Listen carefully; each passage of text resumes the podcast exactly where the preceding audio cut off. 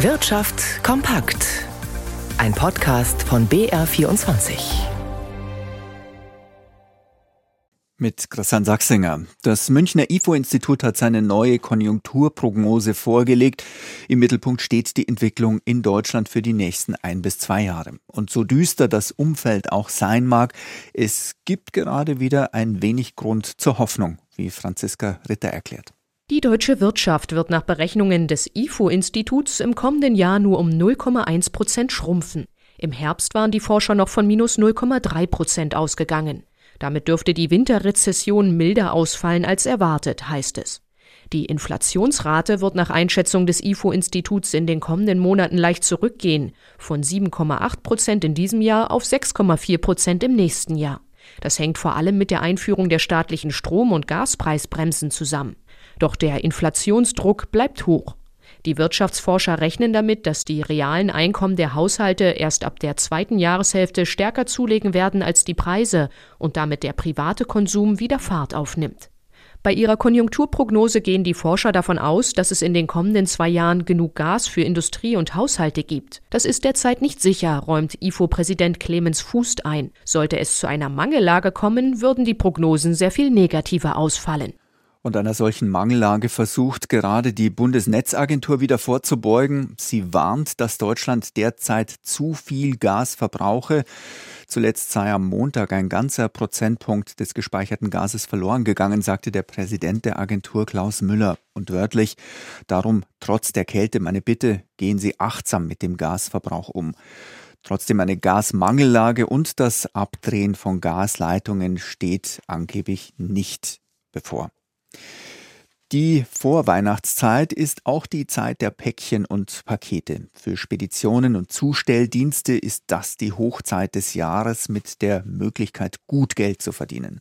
Auch bei der Deutschen Post klingelt die Kasse. Bianca von der Au. Dank des internationalen Paketgeschäfts DHL hat die Deutsche Post bereits Anfang November die Ergebnisprognose für dieses Jahr angehoben. Da dürfte auch die vom Transportvolumen stärkste Zeit, die Weihnachtszeit, einen wichtigen Anteil haben. Die Post rechnet an Spitzentagen wie Heiligabend mit bis zu einer Million Paketen, die ausgetragen werden. Doch diejenigen, die diesen Dienst verrichten, bei Wind und Wetter und Kälte stapelweise Pakete in Einfahrten rollen, in Hausflure legen und bei Nachbarn abgeben, diejenigen profitieren nur unterdurchschnittlich, wie das Statistische Bundesamt errechnet hat. Der Verdienst bei Post- und Paketzustellern ist in den vergangenen zehn Jahren zwar um sechs Prozent gestiegen, im gleichen Zeitraum sind die Bruttolöhne in der Gesamtwirtschaft im Schnitt aber um 24 Prozent gestiegen, also viermal so stark.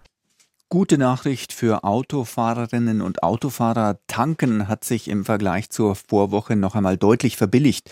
Wie die aktuelle ADAC-Auswertung ergibt, kostet ein Liter Super E10 im bundesweiten Schnitt 1,65 Euro und ist damit um fast 8 Cent günstiger geworden. Diesel fällt im Mittel um knapp 6 Cent gegenüber der Vorwoche auf 1,77. Die Schere zwischen den beiden Sorten ist damit aber erneut größer geworden. Sonderfaktoren wie die saisonal bedingte stärkere Heizölnachfrage sowie der Bedarf der Industrie an Diesel als Gasersatz erklären zumindest teilweise das hohe Preisniveau beim Diesel. Mit Spannung warten die Anleger an den Börsen auf die Zinsentscheidung der US-Notenbank. Wie entwickelt sich im Vorfeld die Kurslage in New York an der Wall Street? Die Frage geht an Gabriel Witt in unserem Börsenstudio. Gar nicht mal so schlecht. Die Indizes können sich hier nämlich immerhin gut behaupten. An der Wall Street steigt der Dow Jones um ein halbes Prozent und an der technologielastigen Nasdaq steigt der Index um 0,6 Prozent. Nach vier großen Zinsschritten der US-Notenbank von 0,75 Prozentpunkten in Folge gehen Marktteilnehmer nun davon aus, dass die Notenbanker den Leitzins um einen halben Prozentpunkt anheben wird, die also werden also etwas weniger stark. Mit Blick auf eine langfristige Prognose zeigen sich Analysten allerdings eher vorsichtig.